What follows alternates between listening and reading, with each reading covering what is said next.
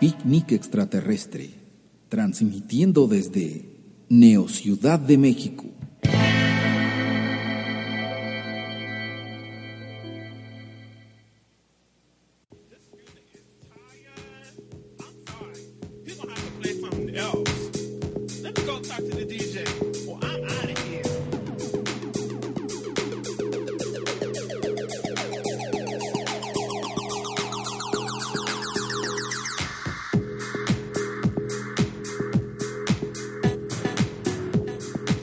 Tal? Bienvenidos, bienvenidos todos a Picnic Extraterrestre, transmitiendo en vivo desde Osra Radio. Un episodio más, eh, un día más en el que nos permiten llegar a sus casas. Eh, el día de hoy vamos a, vamos a tocar varios temas, pero en especial uno al que le tengo mucho, mucho afecto.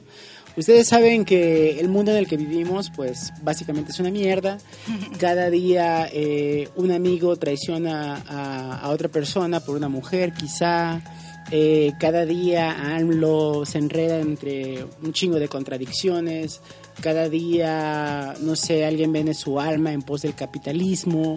Ah, hay muchas cosas bien culeras allá afuera, ¿no? Sin embargo, hay un espacio, un resquicio eh, en el mundo en el cual pues nos move- podemos mover libremente, en el que todavía podemos respirar y estoy hablando por supuesto del alcoholismo. No, estoy hablando de, de- de- de la comedia, ¿no? la Este, finalmente eh, este género tan chingón eh, que nos mueve, ¿no? Sí, Que claro, por supuesto. Creo que, eh, que- queda claro que los tres que estamos sentados aquí este, valoramos y disfrutamos muchísimo la comedia. Y entonces hoy el tema también está muy bueno. También eh, todos los días hay gente también que no, que no, que probablemente abandone sus proyectos. Nosotros no somos una de esas personas. Por Exacto. eso también este, este episodio es súper especial porque es Porque es el último de picnic. Adiós, gente bonita. Porque es el 10, porque es el 10. A huevo, sí es cierto, lo, está- lo estaba olvidando, exacto. Aplausos, muy Aplausos. Digo- Además, antes de entrar en materia, eh, también es súper bueno mencionarles a quienes nos escuchan o a quienes nos ven que también ya pueden escuchar nuestros audios por iBox. Ya están ahí, ya están arriba. Qué bueno, ¿eh? Porque yo no traje mi saco. Ay. Eh, Sí, venimos, venimos, o sea, dijimos, ves, ves, estamos los formales para el episodio número 10 y esto fue lo que nos salió. Trajeron eh, champán, eh, Sí, mira. los canapés. Pues, vamos a entrar. Comencemos, a entrar, comencemos. entrar. Uno, pensaría que la, la comedia eh, es, es- es un género joven, ¿no? Que, que bueno, que surgió con papá soltero, pero con, Ajá, sí, sí. eh, siempre en domingo, eh, ya sabes, maravilloso. eh, Raúl Velasco, esas puntadas que se echaba.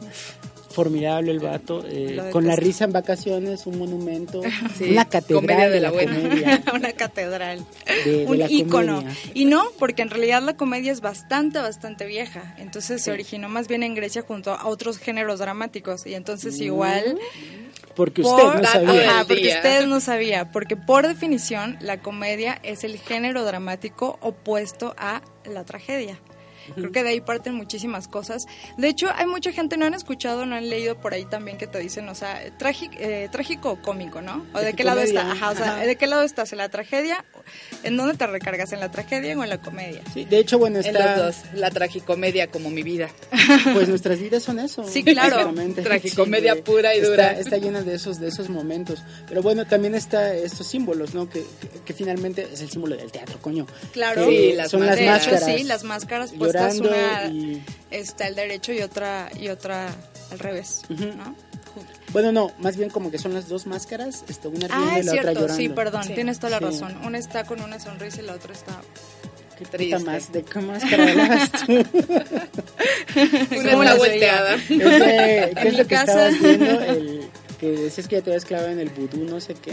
¿En el qué? En el eh, Vudú haitiano, no sé Ah, qué. sí, en la santería yoruba. En la Estuve a leyendo mejor eso, sí tuve una. A de lo mejor hecho, por ahí el lo vi. pasado fue su ceremonia, la vistieron de blanco y la metieron ahí en un laguito Morelos. Estuvo muy bonito. ¿Verdad? Oye, no, claro que no. Ah. No, pero aquí, aquí en esta ciudad, porque nosotros transmitimos en vivo desde Neo Ciudad de México. En Neo Ciudad de México muchísima gente Sí. eh, está más cercana como a esas religiones, ¿no? Sí. Que no son, no, no- que están por Cuba, por Jamaica. Pero eh, para entrar en materia, pues comencemos por el principio. Si bien se originó la comedia en Grecia, en donde cobró masividad, pues fue eh, en el cine, en el cine hollywoodense, y hay unos eh, dos o tres primeros íconos muy importantes en el desarrollo de la comedia. Buster Keaton es uno de los de los de los grandes, eh, Charles Chaplin es otro de los grandes que fueron cuando el cine todavía era mudo los que inventaron los gags cómicos que para quien no lo sepa, justamente los gags cómicos son estas cosas que son, eh, no necesitas sonido para poder hacerlo, sino son estas imágenes. Ahorita eh, probablemente no resulte cómicas verlas, pero la primera vez que viste, no sé, una No, cubeta sí. cayendo, una cubeta de agua Pastelazo. cayendo. Exacto, de hecho el pastelazo es un gag cómico clásico, este, que te cierran la puerta en la cara, que, ¿qué más vimos ahí? Cuando los coches arrancan sin ti, Cuando se tropiezan con una cáscara de plata. cuando se tropiezan con una cáscara La de vida de plástico, mi vida.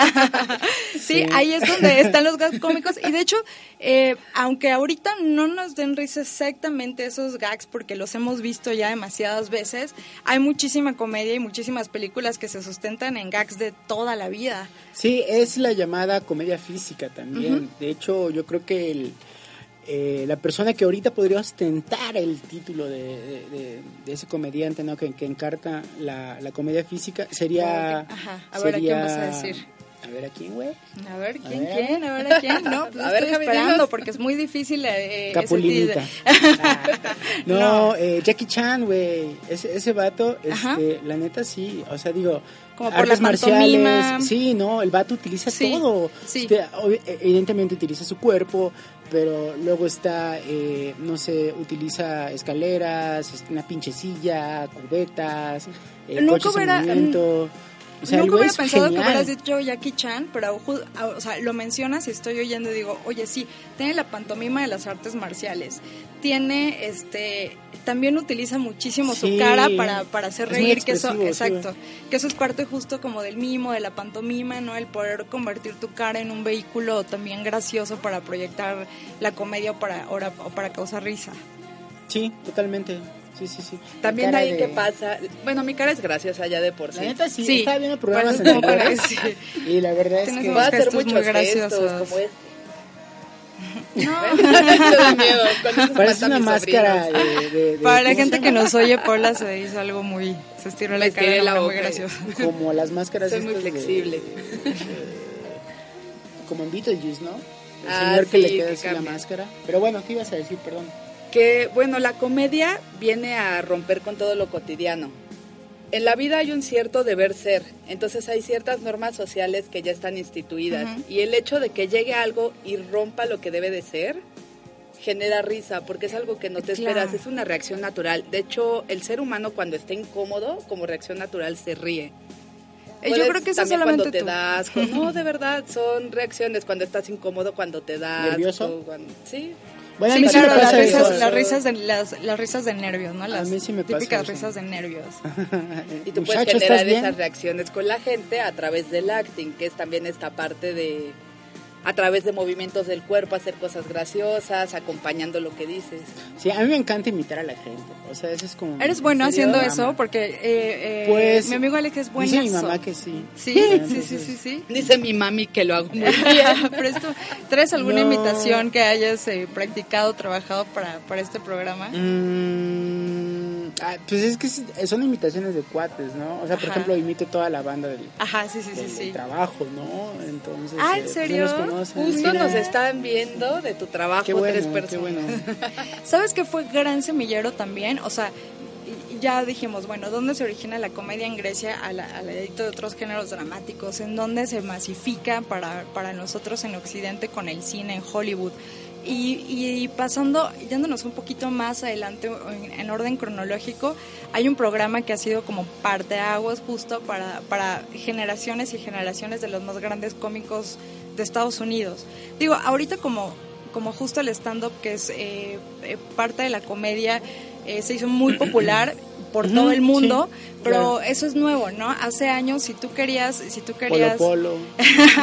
Oye, cuenta que a mí me gustaba pero sí. Polo Polo, pero no lo tengo tan tan cercano porque lo escuché hace mucho tiempo, entonces me gustaba mucho porque decía groserías y yo tenía prohibido decir groserías. Entonces ya no sé si no sé si, si es bueno o malo, porque hace mucho no Pero lo aquí escucho. Es bueno. también su, su, su fama, ¿no? Que el güey era mal hablado y, y vivíamos así como que... Bueno, la sociedad doble, doble moralista, ¿no? Tú- bueno, aunque para ser completamente honestos, es que la verdad que México sí ha tenido un- unos periodos de oscuridad en cuanto a comedia. Porque la comedia que se ha hecho en México eh, siempre, o sea, ha sido muy misógina, ha sido muy machista, ha sido como el tipo que se que se maquilla la cara como mujer o se pone una peluca de mujer y imita ser mujer y eso es gracioso. O que, o que imita este a un homosexual, ¿no? Por ejemplo, o sea, soy gay y ya eso es como súper gracioso. Y por México, en México siempre todos los comediantes hacían exactamente lo mismo, decir groserías, vestirse como mujer y eh, imitar a un homosexual. Y ahí estaba toda la parte graciosa. Creo que apenas ahorita México va como como despegando, agarrando camino en ese Sí. sentido, en tener comedia tiene- tiene muy poco. de calidad. Ujú. También, bueno, la comedia creo que es una gran herramienta para dar tu opinión y opiniones que rompan. Por Claro. ejemplo, en el stand-up también es lo que se busca. Tú te paras ante un micrófono diciendo tu verdad, como diría Nur, Niurka, tu verdad.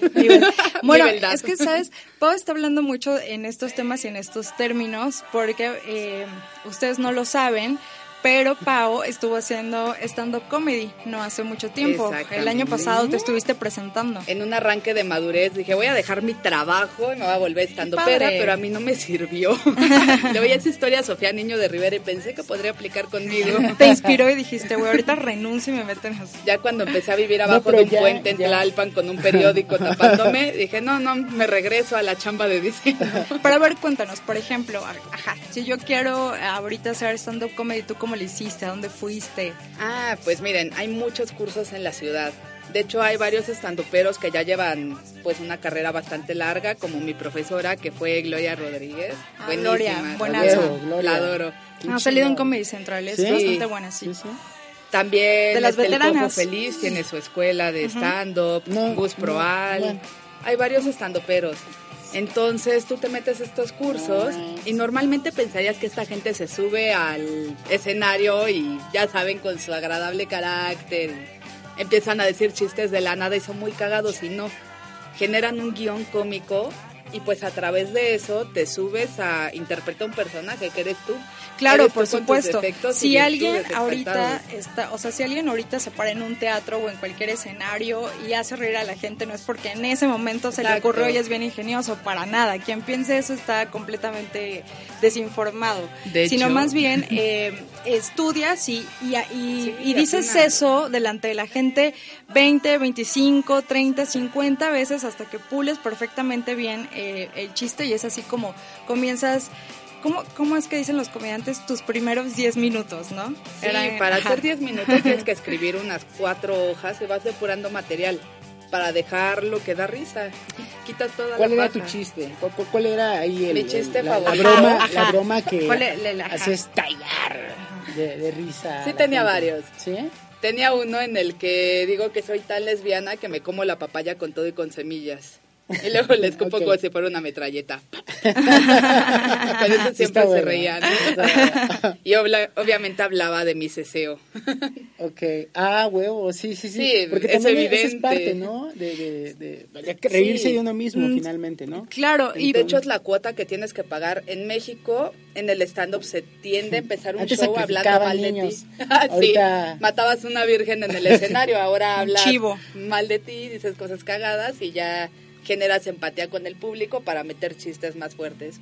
Ah, es lo que me decías el otro día, ¿no? O- de que generabas el, el personaje Ujú, O cómico. sea, rompes el hielo, pero a, a- a partir de ponerte, eh, pues sí, Ay. a, a- ¿cómo De decirlo? Hay Sí, de algo que, de hay ti. algo, voy a retomar algo que dijiste hace rato porque es lo que yo más aprecio, por ejemplo, en el stand-up comedy, ¿no? Que es muy solamente como un, un pequeño, una pequeña parte de todo lo que es la comedia, que la premisa para que funcione y para que sea divertido y para que te rías es que siempre tiene que ser real.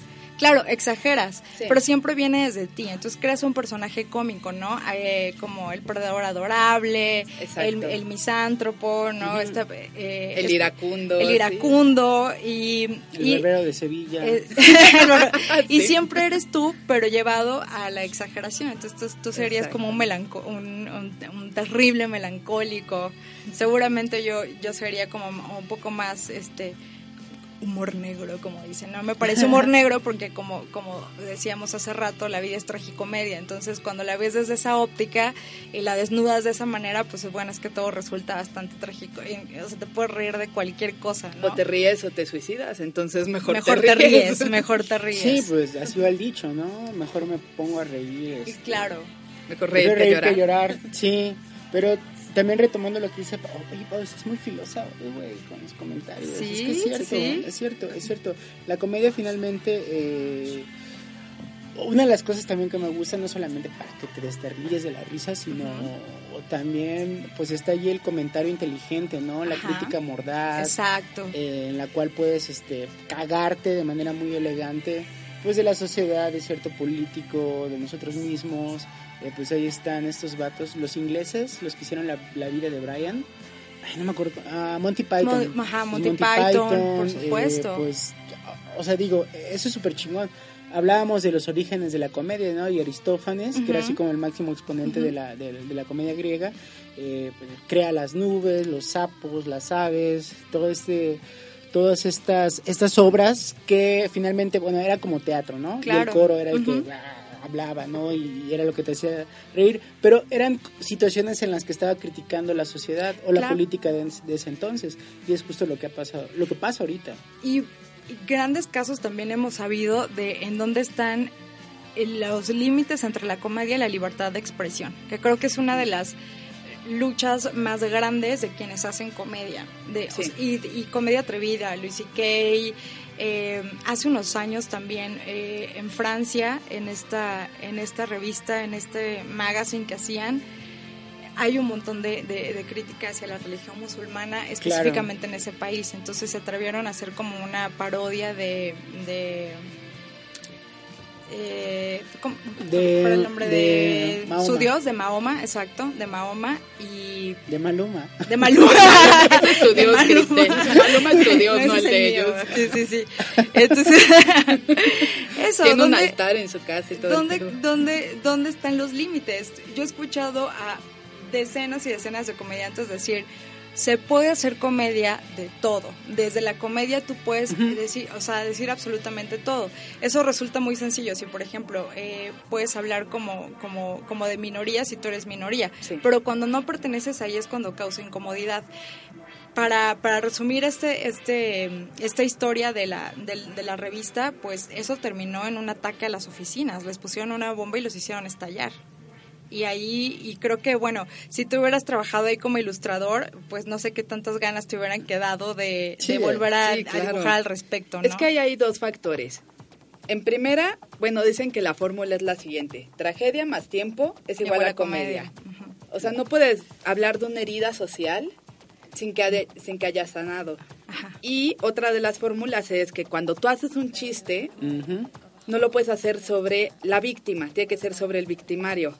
O sea, por ejemplo, tampoco no vas a ir con unos musulmanes a dañar, bueno, a hablar un chiste, a decir un chiste sobre lo que ellos creen más importante en el universo. Claro. Entonces también yo creo que sí hay ciertos límites, pero depende cómo los manejes, sí puedes hacer chistes sobre ellos. Y eso con le pasó esto- a perdón, perdón. No, no, dilo, dilo. no que lo, le pasó a Platanito no Era justo lo que iba a comentar. Sí, Mira, le la- pasó, a le pasó a Platanito, verga. le pasó a Kevin Hart, que iba a conducir bueno los, pero qué le pasó a. Platanito para la banda sé. que no sepa Tú dilo, cuenta y yo cuento lo que Pues nada, Hart. que estaba en pleno show y el güey eh, se le ocurrió hacer una referencia a los niños que trágicamente mueren en, en la guardería ABC, Pero ¿sabes cuál fue la referencia? el Kentucky Fried Chicken, Sí. ¿no? O sea, en vez Fried- de decir Fried Chicken, dice, no, pues ahorita hay un Kentucky Fried Children, ¿no? Sí, súper Se pasó de verga, no mames. Pues el chiste está bueno. Pero, sí, o sea, Pero el chiste está muy bueno. pero, ajá, no tenía, tenía meses, creo que había sucedido. Sí, poquito. Bueno, y, y también por la magnitud, de, de- de- el alcance que tuvo la... eh, Estaba este fue un evento. poco arriesgado ese sí, sí, chiste, sí. No, y lo siguió rematando, así de, ¿sabes de qué murió Michael Jackson? De la desesperación de que quemaron la guardería allá en Sonora. Y empezó a decir, ya saben, diarrea Ah, sí, sí no verbal. sabía. Sí, Ah, sí, sí, se siguió y se siguió. Así de pobres chavitos al pastor, o sea, neta los deshizo y pues toda la gente se le fue encima. Más en lo, Twitter, lo que lo sí me dio risa fue eh, eh, cuando se desnuda el personaje, ¿no? De Platanito, y ya aparece ahí todo. Eso fue más gracioso, Sí, ¿no? eso sí Eso fue más gracioso, que, sí, sí, sí, nombre es así una mamada como que Platanito soy, González. soy Cuauhtémoc eh, eh, Sánchez. Soy pues, Rodrigo Medina, y una mamada que- así, ¿no? Y la verdad es que sí me pasé, eh, una disculpa a todas las personas. Ay, sí me cagué de risa yo, chale. En contraste a Kevin Hart, que es un es eh, un comediante que ya tiene también como bastante trayectoria. no sé este, a ti no, a mucha gente sí, a mí particularmente tampoco me parece súper gracioso, pero lo que no me lo que no me lateó tanto fue que él iba a conducir la entrega de los Oscars pasado. Ya ves que no hubo conductor, esta vez fue como muy rápido todo. Sí. Y James le Franco tumbaron y eso. le tumbaron este el, el lugar porque le sacaron un chiste misógino, o sea, un tuit chistoso misógino que hizo hace 10 años. Adiós, Entonces, sí, exacto. Entonces, en contraste con lo de Platanito, que Sí. hizo su chiste recién pasado con la tragedia de, de la guardería con, con los niños eh, quemados en negligencia, etcétera, eh, pues Kevin Hart, ha- o sea, independientemente de que te guste o no su comedia, ya tiene una eh, trayectoria muy bien cimentada. Lo llamaron para ser el anfitrión de los Óscares y alguien, obviamente, con toda la intención del mundo, fue a remover sobre los tweets, o sea, Fue Eddie Murphy. Ajá, Sí, no, el único negro chingón aquí. Es- soy yo.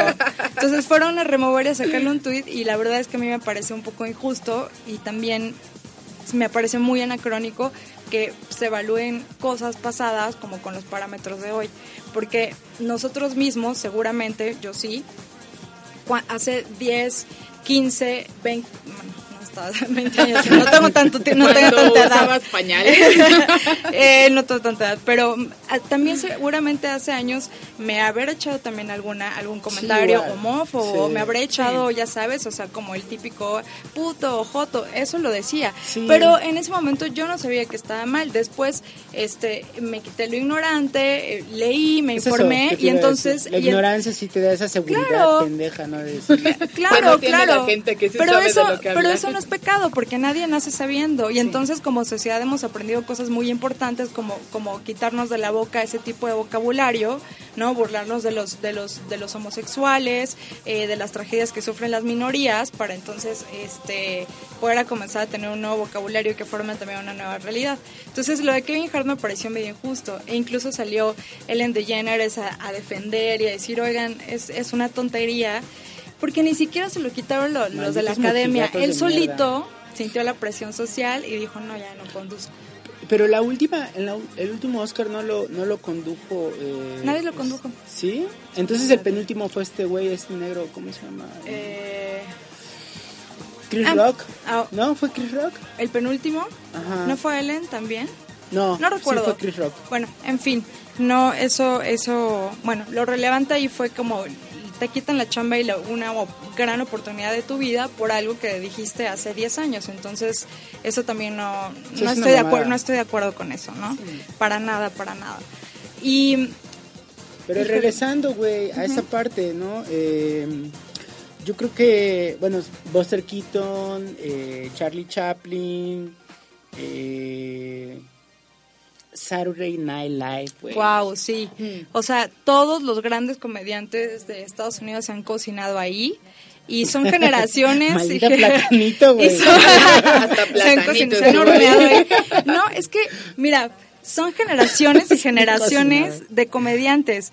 Eh, Dana Carvey, Belushi, John Lovitz, este, Es- Steve Martin, Eh, eh, ¿Qué más? Este, todos, Bill Murray, eh, eh, Esta güey, ¿cómo se llama? La de Seinfeld, Dreyfus. Creo que también estuvo ahí. bueno, es que han estado, pero como, como parte, porque igual para la gente que no conoce el programa Saturday Night Live, es un programa legendario que se graba en vivo todos los sábados en la ciudad de Nueva York y por donde han pasado los grandes comediantes. Y es Adam importante. Sandler. Adam Sandler. Mi contribución. Todos. Adam Adam Sandler. Sandler. Todos. Entonces, siempre hay una. O sea, la generación vigente. O sea, eh, Eso es lo chingón, es Sí. como una tradición es- ajá, exacto. Ese también como ir pasándose la estafeta. La generación de ahorita está, por ejemplo, ahí Pete Davidson, está eh, ¿Tu novia cómo se llama? eh, Kate McKinnon, la amo, o sea, súper, eh, muy, muy, muy graciosa.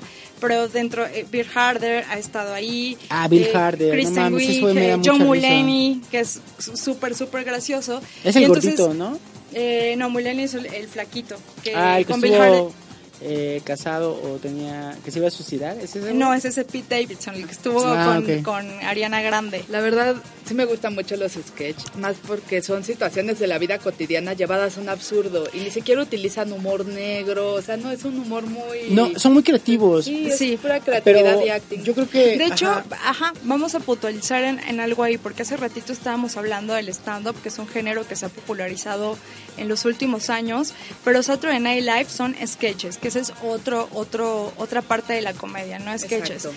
Y lo increíble, o algo que yo disfruto muchísimo, es que son sketches que se graban en vivo. Sí. Y entonces eh, siempre tienen un host, un invitado, un famoso, ya sea comediante o no, eso no importa. Es como que la estrella en turno, la, la, la estrella popular en turno, es invitada el sábado a, a- a grabar sketches con todos Se los comediantes. de, ¿no? ajá, se echa un Sí. monólogo, graba sketches con los comediantes que están de planta. Y yo disfruto muchísimo cuando a ellos mismos les da tanta risa que están como grabando el sketch y como, y como, Se les como aguantándose. Sí, eso a mí me resulta muy gracioso cuando, cuando ¿cuál, lo se- veo. ¿Cuál sería el paralelismo mexicano? El símil No hay, mexicano. no hay. Como ese programa todavía no lo hay. No lo- de vez en cuando. A mí, intenta, ¿sabes? A mí son sí, a mí La sí me- escuelita de... No, no, no, eso no. Eso, la escuelita y esas cosas son Yo unas quiero nacadas. No, decir, no, no. ah, ah, digo, la verdad, te- ya micrófono de vez- abierto, Ujú. la verdad, el, Échalo, el échalo, ya que me revienta, Ajá. eh, que no aguanto, no tolero, es Jorge Ortiz de Pinedo. Yo también De veras, tampoco. O sea, yo no sé qué mierda. A mí tampoco. O sea, Pero- prefiero mil veces a, a César Costa, güey. No, en Sí, no, seguramente sí. ¿Qué pasó, Cesarín? Mira, la, co- la comedia en México apenas está surgiendo porque toda, toda, toda esa generación de comediantes, o sea, que ellos sí era como eh, Jorge Ortiz de Pinedo, ni los voy a mencionar porque ¿Sabes son cosas tan? El horrendas. pirurri sí me No da es que risa. apenas esté surgiendo, es que antes se consumía comedia a través de la televisión abierta. Y la televisión abierta ha sido Era un mala, asco. mala, Sí, mala. mal- Es más asqueroso. mala que la carne de Es un cerdo asco. que pegarle a Jesús Bueno, en Semana haciendo un paréntesis, mala. porque a mí me gusta mucho el tema de Saturday Night Live, ¿no? Eh, pero yo creo que sí es importante también como hablar, hablar del caso mexicano. Ah, Derbez, a mí se me gusta vio- Derbez. Sí, Es una Eh, sequía Derbez- muy cabrona, ¿no? En ese Sí. sentido, pero sí, Derbez me Derbez, gusta muchísimo. Derbez es rescatable. Me acuerdo del, del, del- Es una mamada, pero me daba risa lo del el diablito, ¿no? El Diablito es genial. ¿Te acuerdas también cuando imitaba a era un Mercado? remake, Ay, ¿no? me encantaba, sí. Ajá. Cuando imitaba al Walter el Mercado. Y ella tenía este, como una, una comedia muy bien definida. Sí, sí, sí. Y además no era, era- una comedia misógina. Y además no era una comedia La misógina. familia no Peluche era, la familia. Peluche tiene también muy buenos capítulos. Sí, o yo sea, creo incluso el nombre, la familia Peluche. Está buenaza, está, está, está, buenaza. Y que todo sabe peluche, hasta la escoba peluche. Es muy gracioso. ¿Sabes quién también me, me llegó, me- me llegó a gustar? Eh, Adal Ramones. En su momento sí vi. Ah, este, claro. A mí Sí. Otro rollo. otro rollo. A mí también. Me gustaba el monólogo. Pero Cuando tenía esa edad, eh, Siempre- me daba mucha Pero risa. ya después Sí, creo que sí se bueno. desgasó el programa. Es que estaba Y- Jordi Rosado, nada donde esté. ¡A la madre! No sé quién odio más, a Jordi Rosado o a Ortiz de Pinedo. Creo que Híjole, no sé. No Sí. sé, igual a ¿Sabes mí quién me cae también muy mal. caga- me ca- cae muy mal. ¿Sabes quién también me super cagan? Los güeyes de esos de guerra de chistes. Todos, que se mueran. No, no, no Sí, ubico. o sea, el, el, Ay, el, sí me burro. El no, burro no es me el cae burro. bien, pero ahí sí era un humor. No, no, no, no es no, pero es ellos el- no el son comediantes. ¿no? Sí, pero no es el burro, es el otro, ¿no? Este. Bueno, no importa. Esteban. Pero. Si no te acuerdas, no importan. así, Exacto, de sencillo. Si no te acuerdas de ellos, no importan. Pero sí, en México, en México creo que lo más rescatable, sí, eh, Eugenio Derbez a mí me parece muy buen comediante. Además, nada tonto hizo el crossover ahorita haciendo películas en Hollywood. Eh, ah, este fue al revés. Ajá, sí. Se hizo el, director. Y productor. y productor. Entonces gana, está ganando una, buena lana. Y en dólares. 100 dólares. Mm. Qué envidia. Ahí vamos, chavos, ahí vamos. Después vamos a Exacto, producir. Poco más un corto. Me gusta, hablando de gusta esa productora, Picnic Extraterrestre. Claro, como así productora. Como Gate, como Exacto. Paramount. Y así con la navecita que sale, todo está perfecto. Ah, wow, wow. Oiga, hay gente que también Ah, no, creo que también, hablando de comedia mexicana, deberíamos mencionar estando peros muy buenos mexicanos. Hay muy buenos estandoperos sí, mexicanos. Sí, sí, sí. ¿Cómo quién? Yo amo y adoro a Sofía Niño de Rivera. Es buena, sí, sí, sí, sí. Pues la invitó el Daniel presidente. Sosa. El presidente. No, Peña déjate Nieto, que la haya invitado. Sofía Niño de Rivera llenó el auditorio por primera vez con un, con un show de stand-up. Sí, ¿Qué auditorio? El Auditorio Nacional. El auditorio de mi escuela, güey. El Auditorio Nacional, nada más y nada menos. Entonces tuvo como Auditorio de aquí. el auditorio de mi El Josefa- preparatoria. preparatoria Josefa Ortiz. El del parque, el del parque de la vuelta, sí, y, y, y muy, muy chingona ella, muy, muy, buena, divertida y muy chingona Sí. ella. Fíjate, Sí, no la he visto tanto. No, no ah, Franco Escamilla. El sí, Fercho, ya, ya hay el nombres, Fercho. ¿no? Que eh, a lo largo de estos últimos años se han consolidado. Igual tal Vallarta, ¿no? ujú, El de sí. los lentes. eh, Sí. Franco Escamilla, creo que es, es el gordito de lentes, ¿no? Es el gordito El de del lentes. Ah, y él, sombrero, él, claro. él todavía hizo algo todavía más este asombroso que lo de, sí, porque él llenó pero la arena Ciudad de México.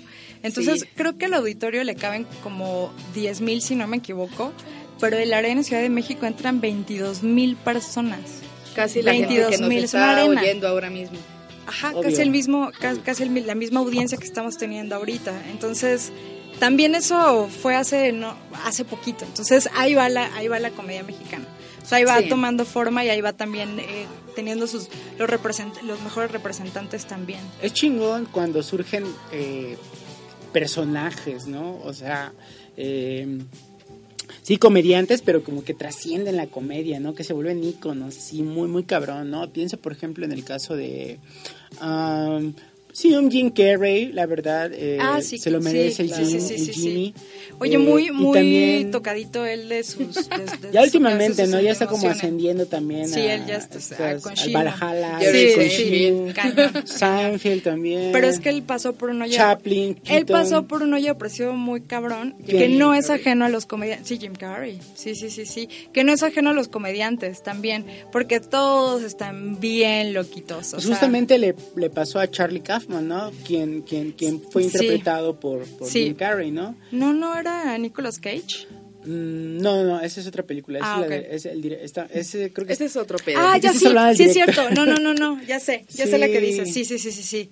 Entonces- y, y magnífica interpretación de Jim Carrey haciendo eso. Es Incluso salió un documental acerca Sí, de eso, ¿no? sí que lo el vato encarna tanto el personaje que todos los días es este Sí, Kaufman, ¿no? sí. Qué miedo, sí, perder sí, tu sí. identidad. A mí se me ¿Quién hizo un era? poco falso, pero mm, está interesante el documental. Pero bueno, la comedia de Kaufman es bastante peculiar. Sí, Eh, Yo yo, lo creo amo. Que, yo creo que es esa parte, Yo lo ¿no? amo. Eh, de que lo odies o lo amas, ¿no? yo lo amo, yo lo amo. Entonces, sí amo. es un tipo sumamente irreverente, Me muy encanta, cagado, me pero yo creo que sí ya raya con, con, con esa locura que dices, Sí. a ver, espérame, ¿qué, qué pedo? O sea, es Que nunca se salen de personaje, Exacto. ¿no? Sí, sí, sí, sí, sí. sí, O sea, dices, este vato es así siempre, ¿no? Sí, claro. Otra, así. otro, otro que a mí me gusta mucho, muy, polémi- muy polémico también por, por, por la historia que, que lo ha perseguido desde hace un montón de tiempo y con el Me Too que se ha destapado.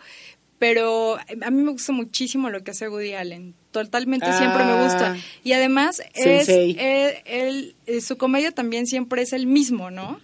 O sea, todas sus películas, o es él en, en- siendo él, o llevado a la exageración obviamente, o es otro actor haciendo la de él. O sea, siempre es como el tipo nervioso, angustiado por la vida, este, que no se atreve y tiene estos pedos existenciales, pero Sí. es bien cagado y, y se tropieza y es bien torpe mí, y lo a mí me sorprende la, la, no mames, la fuente inagotable que tiene de, de creatividad, Sí. y puta. Traducción, sí, ¿de dónde saca tanta mamada? Sí, Exacto. sí, exacto, exacto. Traducción. No, pero además él juega mucho con esa parte tragicómica finalmente. O sea, cómo abreva de lo, de, de, de, de la, de la, de, pues sí, de, de sus crisis existenciales, depresivas, y de ahí surge la comedia de, de Woody Allen, ¿no? Entonces. y eh, prolífico como hasta pocos. la madre. O sea, sí, sí. Sí. que películas. ya al final como un eh, poco irregular, pero... eh, Bueno, pero ya está a punto de morir, o sea. ya tiene un O sea, yo en el vale madres, me vale madres. O sea, pero películas. libros. Este, también, eh, también tiene, bueno, yo creo que ahorita ya no, pero tuvo por muchos años una banda, ¿no? Donde también tocaba el Creo que saxofón. todavía, no, tocaba el, el ukulele. No, no es cierto. Sí, no, no, el, no el saxofón, el Eh, clarinete. el clarinete, Toca el clarinete, o sea, tocó mucho tiempo ahí con una banda de clarinete, no sé si lo hace ahora. Se llenó el alma. Y echándose una película o más Casi al año. Guau, sí. Entonces, obviamente, pues, teniendo Yo- ese nivel de producción, no En siempre alguna alcanzas- ocasión entré a, a Letras Libres, esta revista Snob. Ajá. Bueno, es cierto, ¿qué tal si alguna vez nos publican en Letras Libres? Entonces, Seguramente. Una gran revista. Una gran revista y eh, había, había una compilación de algunos eh, de algunos chistes de Woody Allen recuerdo dos en particular uno en el que y creo que salió en alguna movie pero uno en el que estaba estaban dos boxeadores no dándose la madre y en la tribuna está la, la madre y un cura no entonces le decía la mamá al cura así de que porque estaban haciendo tristes a su hijo así de que güey, no mames, este, señor cura, o sea, le están dando una madriza a mi hijo, ¿no? No puede usted rezar por el que la chingada. Y le dice, bueno, pues yo puedo rezar, puedo hacer todo lo que, Pero- lo que pueda, pero pues no estaría de más que él también diera unos puñetazos, ¿no? O sea, hablando un poco de la vida. Y el otro, eh, ah, ese es mi favorito, y así tan elemental, ¿no? Pero tan sabio a la vez, que era algo así como llegaba un güey con el médico y le decía, doctor, me duele aquí, cuando me toco. Y le dice el, el médico, pues no lo haga. Sí.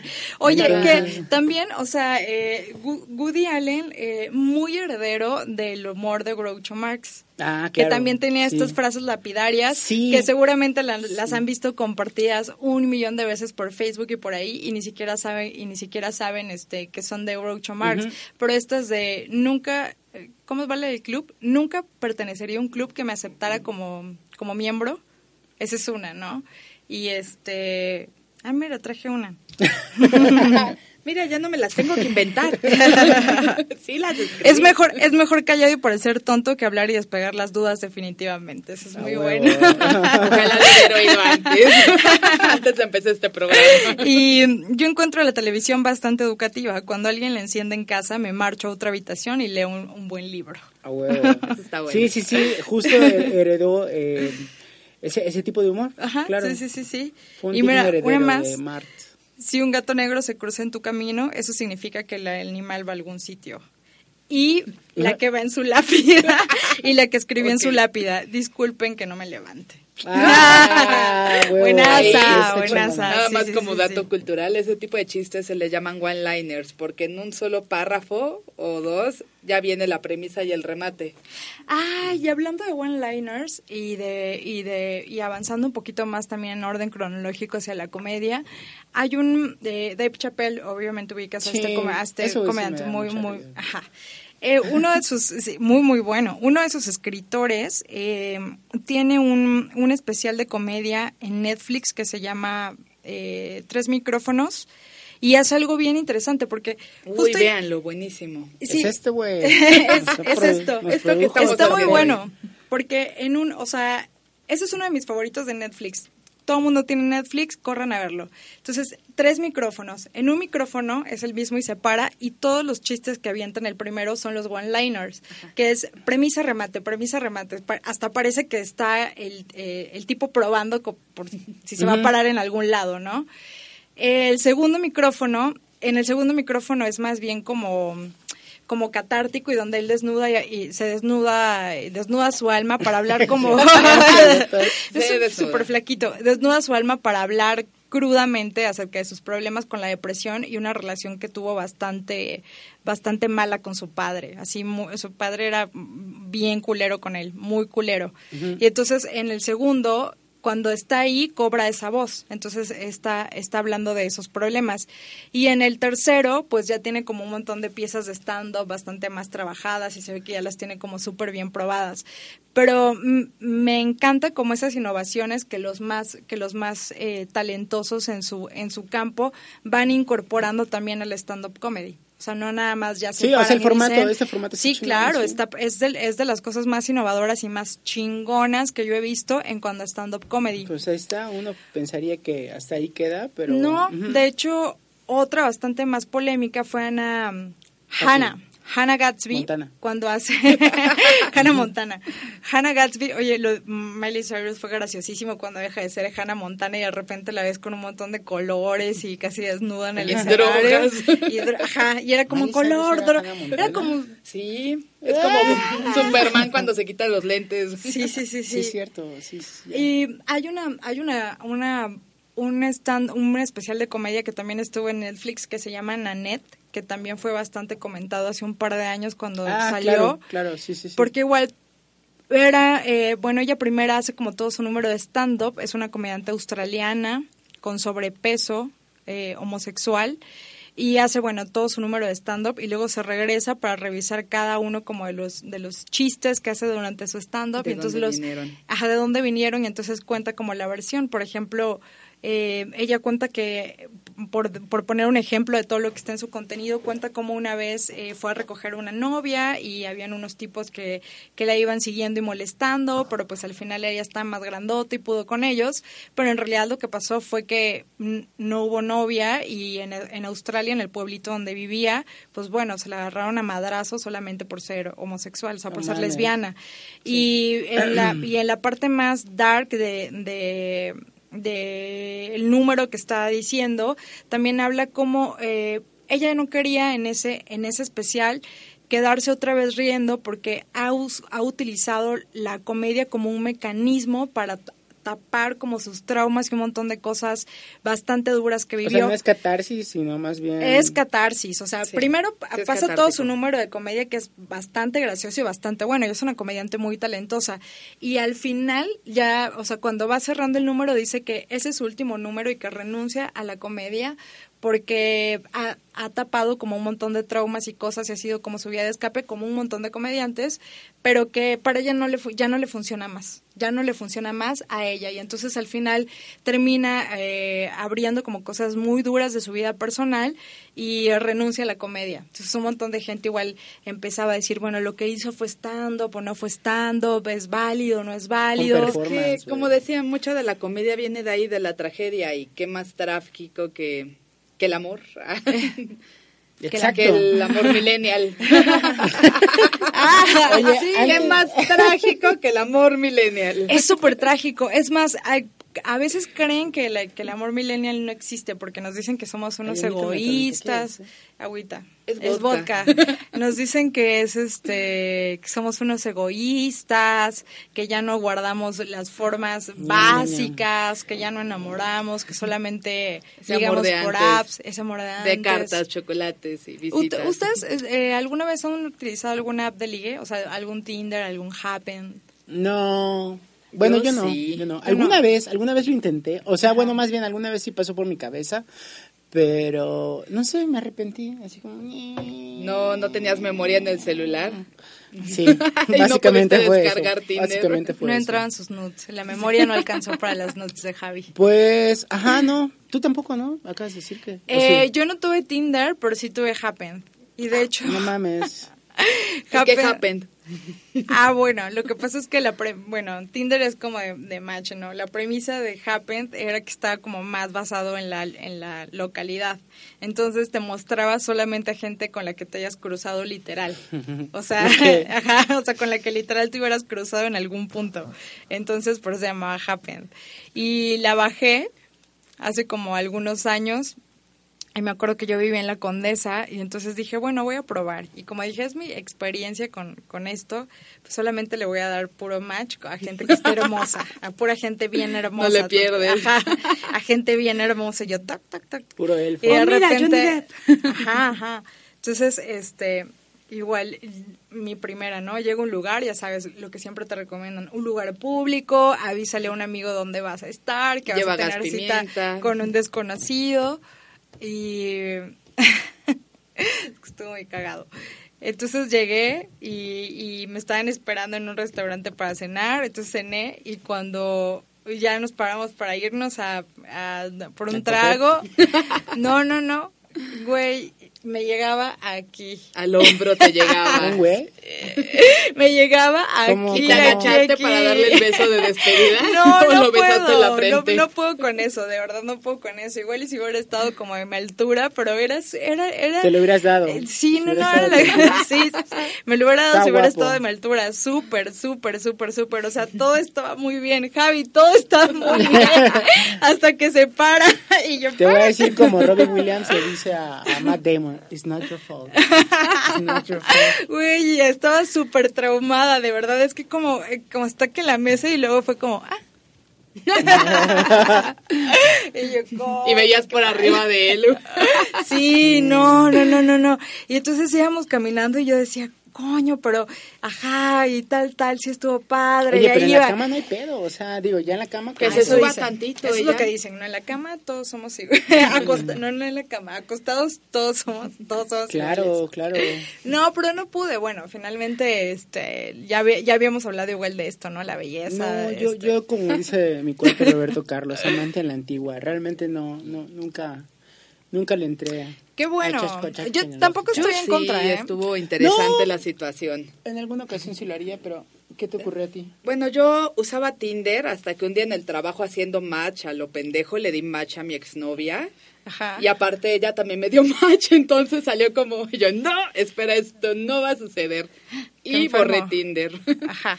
Y después bajé Guapa, que es una aplicación como Tinder. Bueno, pero es para que de apps a apps, o sea, Tinder es la más popular, luego está Happen, pero luego ya están como las micro targeteadas que para los hombres eh, homosexuales Grindr. es Grinder y Scruff, que está más densa. Scraps. Scruff se llama. Además, Escroto. Cata, de hecho, escroto. Y casi casi así la usan, es como que todas fotos de escroto. y guapa, y guapa que es, no sé si es mexicana, pero guapa es de pura morra.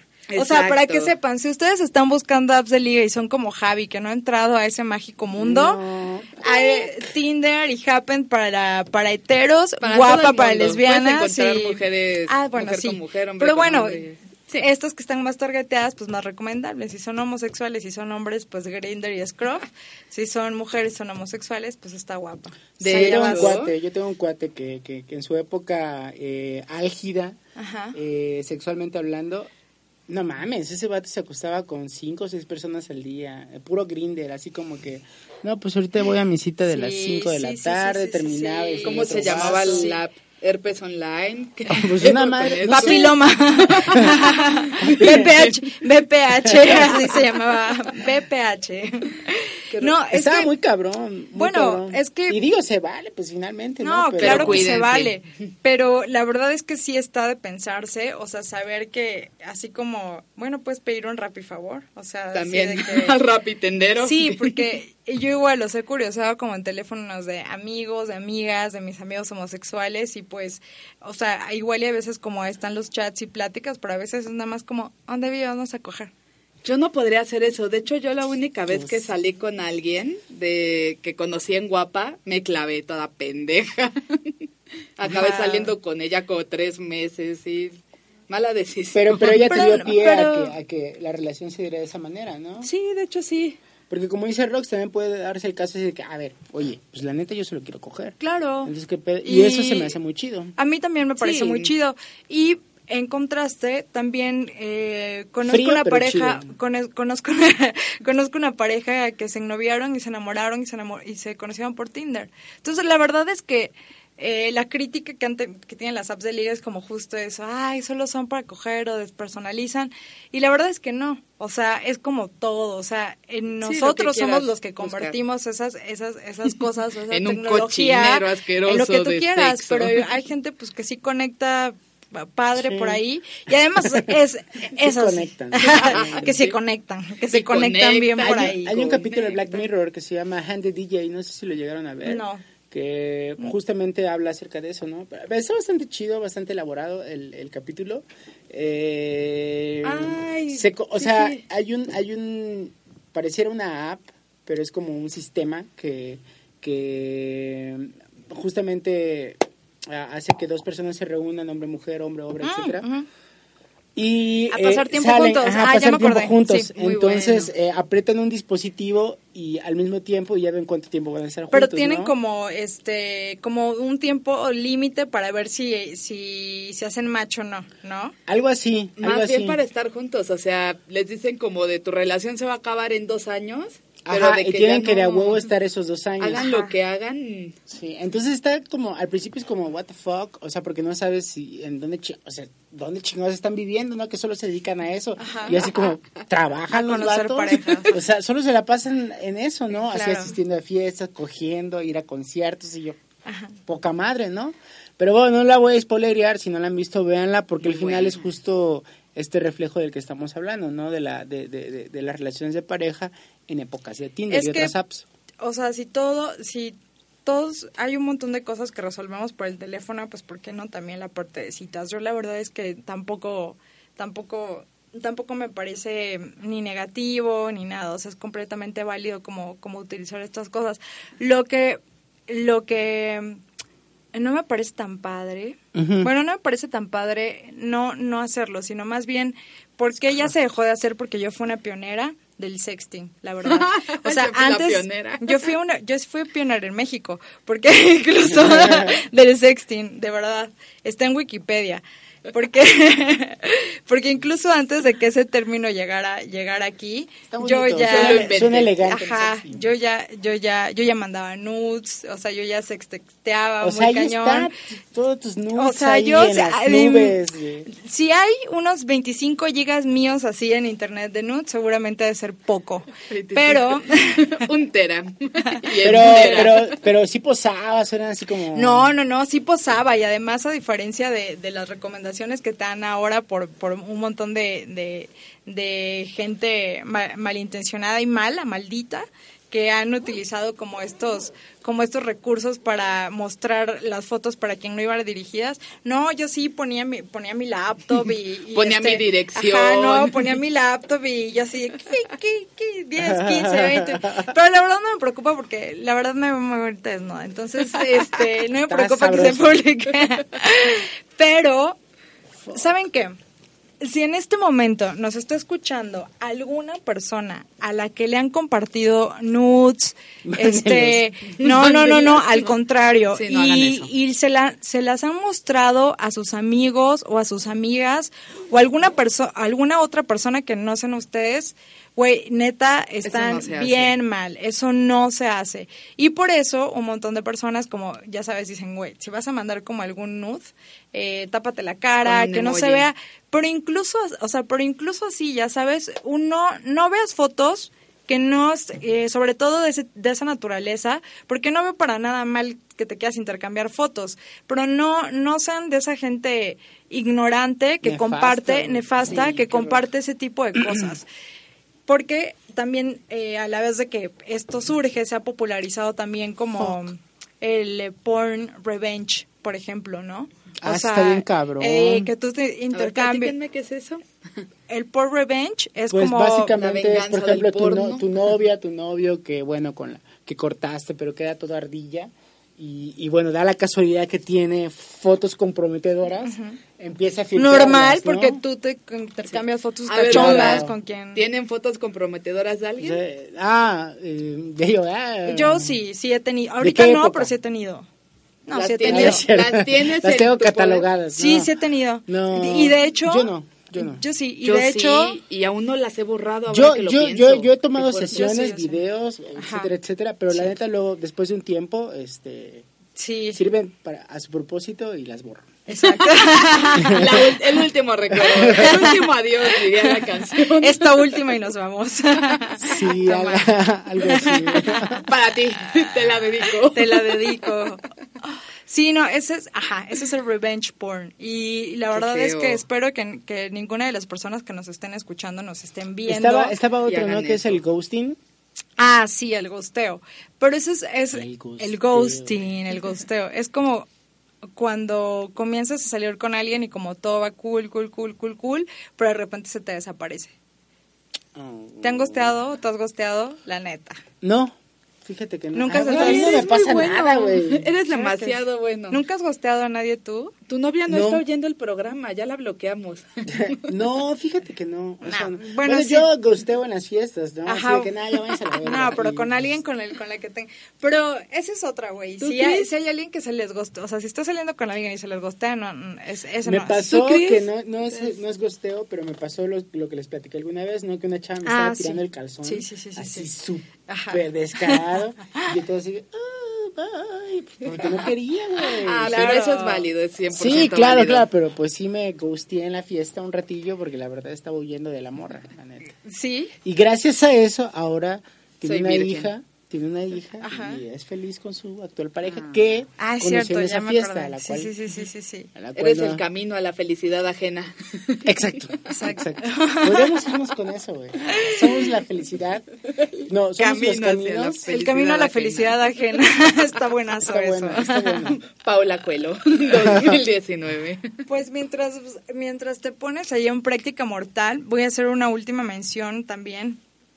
Algo de, de series, autores que nos hacen reír un montón. ¿Tú tienes Archis. alguno?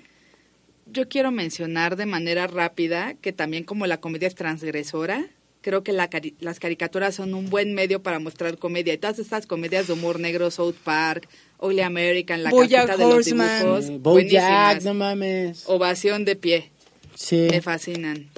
Ese tipo de humor negro, fan. Vientos, pues estamos ya llegando a- al final del programa. Eh, recuerden que ya tenemos nuestros audios también en iBox, si nos prefieres consumir eh, de esa manera. Consúmanos. Consúmenos. Y si consumen, pues es que si es consumo, al final es una No, plataforma de suena- podcast suena- muy. Con- Consuman su consumo. Y, hay- y además también hay, otros podcasts bastante, bastante buenos. A mí me gustan, a mí, a mí me gustan muchísimo los que, los que están por ahí. Y La neta. eh, la práctica mortal de este episodio número 10 es... Es de Huidobro, de Huidobro, ya saben, eh, este gran poeta chileno. ¿Quién es mejor, Huidobro o Nicanor Parra? ¿Quién les gusta más? Puta, Nicanor Parra, creo. pero es que no sé, no, no, no sé. Guidobro también me gusta mucho. Bueno, Huidobro, Huidobro, perdón, dice esto. Que el verso sea como una llave que abra mil puertas. Una hoja cae, algo pasa volando. Cuanto miren los ojos creados sea, y el alma del oyente quede temblando. Inventa nuevos mundos y cuida tu palabra. El adjetivo cuando no da, no da vida mata. Estamos en el ciclo de los nervios. El músculo cuelga, como recuerdo en los museos, mas no por eso tenemos menos fuerza. El vigor verdadero reside en la cabeza. ¡Pum, biches!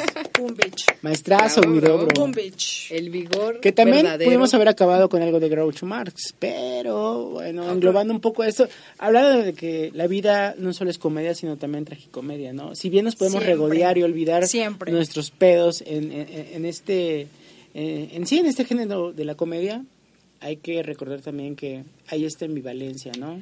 Que finalmente Sí, nos mantiene como dos caras de una misma moneda. Ah. Groucho Marx.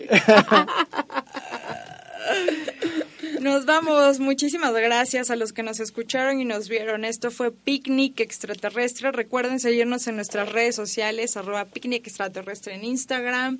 En YouTube nos encuentran también ahí, en iBox. Y a Paola y a Javi aquí. Aquí en mi casa, En este cuando quieran. Y. Cuando quieran, vengan, les invito una cheve. Yeah, episodio invito una 10, ya estamos cerca. Lo logramos, lo logramos. estamos- bueno, no, no, Felicidades. no, Hay que hacer una no. porra. ¡Dame una! Está bien eso. No es cierto. Lo arruinaste de nuevo. Sí, es cierto, güey. Yo Picnic extraterrestre ahora sin Paola Belmonte. Ese es un callback. Perdónenme. Tú, si ya, saben cómo soy, ¿para qué me invitan a grabar? Lo arruinaste. Perdón. Lo intento controlar, pero no puedo. Tienes que practicarlo, güey. O sea, eh, es un- Y tú fuiste estando pera, güey. O sea, el punch, el remate es lo más importante. Ya valió verga esto. Es tanto que nos... No nos Toda la investigación, el research. O sea, nos fuimos a Aristófanes.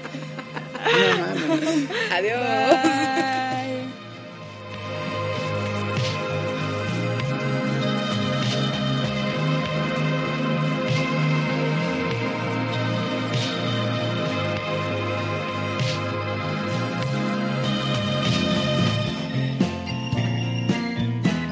Picnic extraterrestre. El espacio está sobre aviso.